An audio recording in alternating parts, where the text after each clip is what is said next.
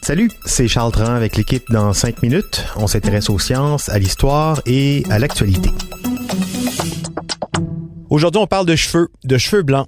Certains redoutent la journée où ils se regarderont dans le miroir pour en constater son apparition du cheveu blanc. D'autres se demandent encore pourquoi il est arrivé aussi rapidement dans leur vie. Ce fameux premier cheveu blanc a de quoi en stresser plus d'un.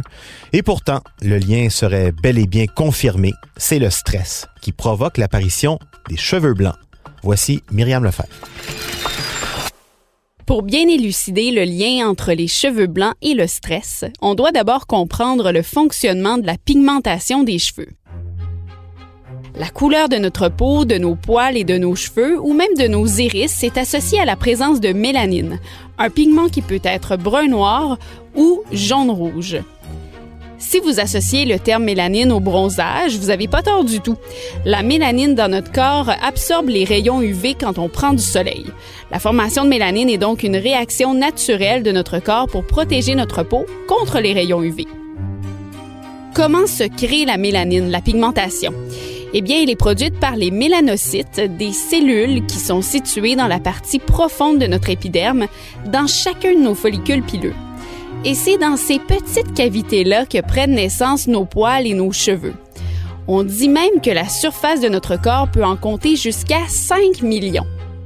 Beaucoup de poils et donc beaucoup de mélanocytes. Dans nos follicules pileux, on retrouve aussi des kératinocytes, d'autres cellules qui synthétisent la kératine, protéine qui nourrit et donne la structure aux cheveux. Les kératinocytes, ça représente 90% des cellules de notre épiderme. Quand un cheveu pousse, les mélanocytes transmettent de la mélanine aux kératinocytes. Le cheveu est donc pigmenté au niveau de sa racine, ce qui lui permet d'être coloré sur toute sa longueur. Ce qui arrive en vieillissant, c'est que les mélanocytes arrêtent progressivement puis complètement de transmettre le pigment. Ils arrêtent de fonctionner. Les cheveux ne reçoivent plus de mélanine et deviennent donc blancs. C'est ce qu'on appelle le phénomène de la canicie.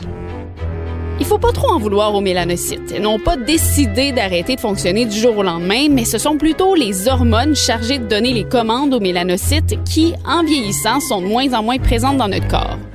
Et donc, elles peuvent plus dire aux mélanocytes d'envoyer du pigment dans nos cheveux.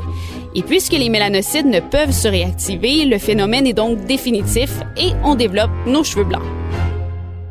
Qu'en est-il maintenant du stress? Eh bien, des chercheurs des universités de Sao Paulo et Harvard ont récemment fait des tests sur des souris qui se sont révélés très convaincants pour comprendre le phénomène du stress sur nos cheveux.